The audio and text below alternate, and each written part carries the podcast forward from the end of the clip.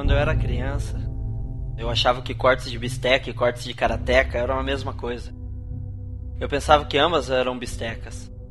E porque minha avó achava isso fofo, e porque eram o que mais gostava, ela deixou que continuassem. Não era grande coisa. Certo dia, antes de aprender que crianças gordinhas não foram feitas para subir em árvores, eu caí de uma e machuquei meu lado direito.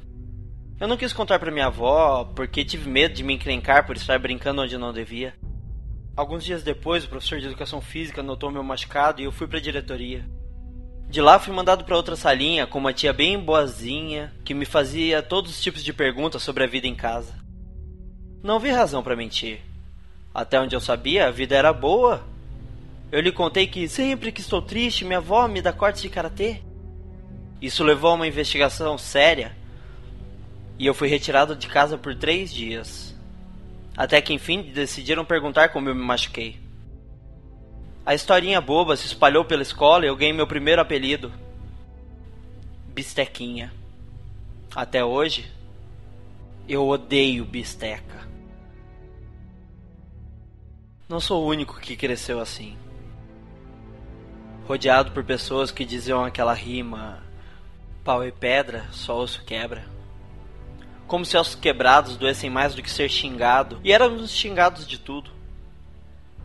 Então crescemos acreditando que ninguém se apaixonaria por nós, que seríamos sempre solitários, que nunca encontraríamos alguém que nos faria sentir como se o sol fosse algo que tivessem feito para nós, como se as cordas do coração partido sangrassem as tristezas quando tentássemos nos esvaziar para não sentir nada. Não me diga que isso dói menos do que um osso quebrado que uma vida encravada é algo que um cirurgião resolva e que não vai haver metástase. Vai. Ela tinha oito anos. Era nosso primeiro dia do terceiro ano quando a chamaram de feia. Ambos fomos movidos para o fundo da sala para não sermos mais bombardeados por bolinhas de cuspe. Mas os corredores da escola eram um campo de batalha onde éramos esmagadora minoria todo o miserável dia. Não saímos pro recreio porque lá fora era pior. Lá fora teremos de ensaiar a fuga ou aprender a ser estátuas, como se não estivéssemos lá. E no quinto ano, colocar em sua carteira um aviso que dizia: Cuidado com o cão. Até hoje, apesar de ter um marido amoroso, ela não se acha bonita. Por causa de uma marca de nascença que ocupa pouco menos da metade de seu rosto. Diziam que ela parece uma resposta errada que tentaram apagar, mas não conseguiram fazer direito e nunca entenderão que ela está criando dois filhos cuja definição de beleza começa com a palavra mãe, porque elas veem em seu coração antes de ver sua pele, que ela nunca foi nada além de incrível. Ele era um galho quebrado, enxurtado em outra árvore genealógica, adotado. Não porque seus pais optaram por um destino diferente. Aos três anos já era um coquetel de uma parte de abandono e duas partes de tragédia. Começou terapia no oitavo ano. Tinha uma personalidade formada por testes e comprimidos. Vivia como se as subidas fossem montanhas e as descidas fossem penhascos. Quatro quintos suicidas, uma maré de antidepressivos e uma adolescência sendo chamado de noia. Uma parte pelos comprimidos, 99 partes pela crueldade.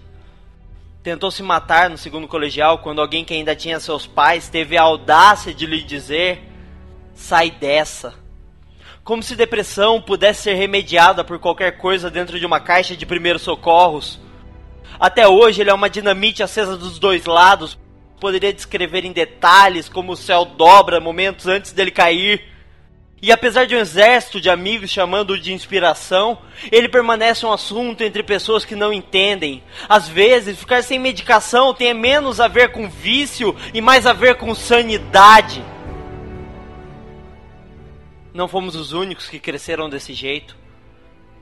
Até hoje, crianças são chamadas por xingos. Os clássicos eram: E aí, idiota? Ei, bestão. Parece que cada escola tem um arsenal de apelidos atualizados a cada ano. E se uma criança se quebra em uma escola e ninguém opta por ouvi-la, ela faz algum barulho? Ou são só ruídos de fundo e uma trilha sonora em repeat quando dizem coisas como crianças podem ser cruéis? Toda a escola foi uma grande tenda de circo, de acrobatas a domadores, de palhaços a empregados.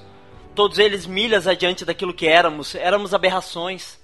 Meninos com mão de lagosta, mulheres barbadas, esquisitices fazendo malabarismos com depressão e solidão, jogando paciência e tirando garrafas, tentando beijar nossas feridas e sarar. Mas à noite, enquanto os outros dormiam, continuávamos a andar na corda bamba. Era um treino e sim, alguns de nós caíram. Mas quero lhes dizer que tudo isso são somente escombros, sobras de quando finalmente decidimos detonar tudo que achávamos ser.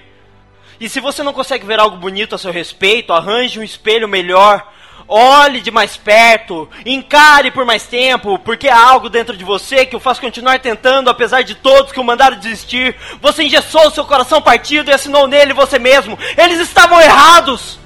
Pode ser que você não pertenceu a um grupo ou panelinha. Pode ser que decidiram te escolher por último no basquete e tudo mais. Pode ser que você tivesse machucados e dentes quebrados para apresentar, mas nunca o fez. Porque como você pode se manter de pé quando todos ao seu redor querem te enterrar? Você tem que acreditar que eles estavam errados! eles têm de estar errados. Por que mais estaríamos aqui? Crescemos aprendendo a torcer pelo azarão porque nos identificamos com ele? Brotamos de uma raiz plantada na crença de que não somos aquilo que nos chamavam, que não somos carros abandonados, empacados e vazios numa rodovia. E mesmo que de alguma forma sejamos, não se preocupe, só saímos para buscar combustível somos graduandos da turma de conseguimos. Não ecos distantes de vozes gritando apelidos que não vão me ferir. É claro que feriram, mas nossas vidas apenas serão sempre um equilibrismo que tem menos a ver com dor e mais a ver com beleza.